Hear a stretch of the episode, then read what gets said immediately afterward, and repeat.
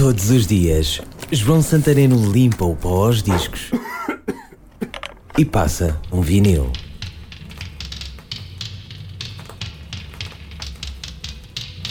É um disco peculiar dos ACDC, chama-se Back in Black, foi editado em 1980. Um disco com uma capa negra, Back in Black.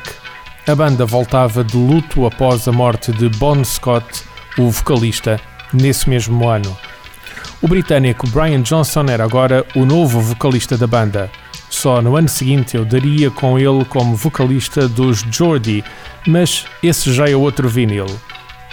Cá estavam então os ACDC, do luto, mas com mais um disco brutal. A voz de Johnson, mais rouca que a de Scott, mas com igual power. O disco começava com o som de um sino, mantinha um tom fúnebre. Hells Bells é o tema de abertura. Foi a primeira música que ouvi dos ACDC com o então novo vocalista. Lá entrava a batida, primeiro lenta, a guitarra a marcar o tom, lá vinha então o break de bateria e a música abria. E a surpresa agradável, I'm Rolling Thunder Pouring Rain, enfim, a voz de Brian Johnson, a rodar em vinil ACDC, Hell's Bell.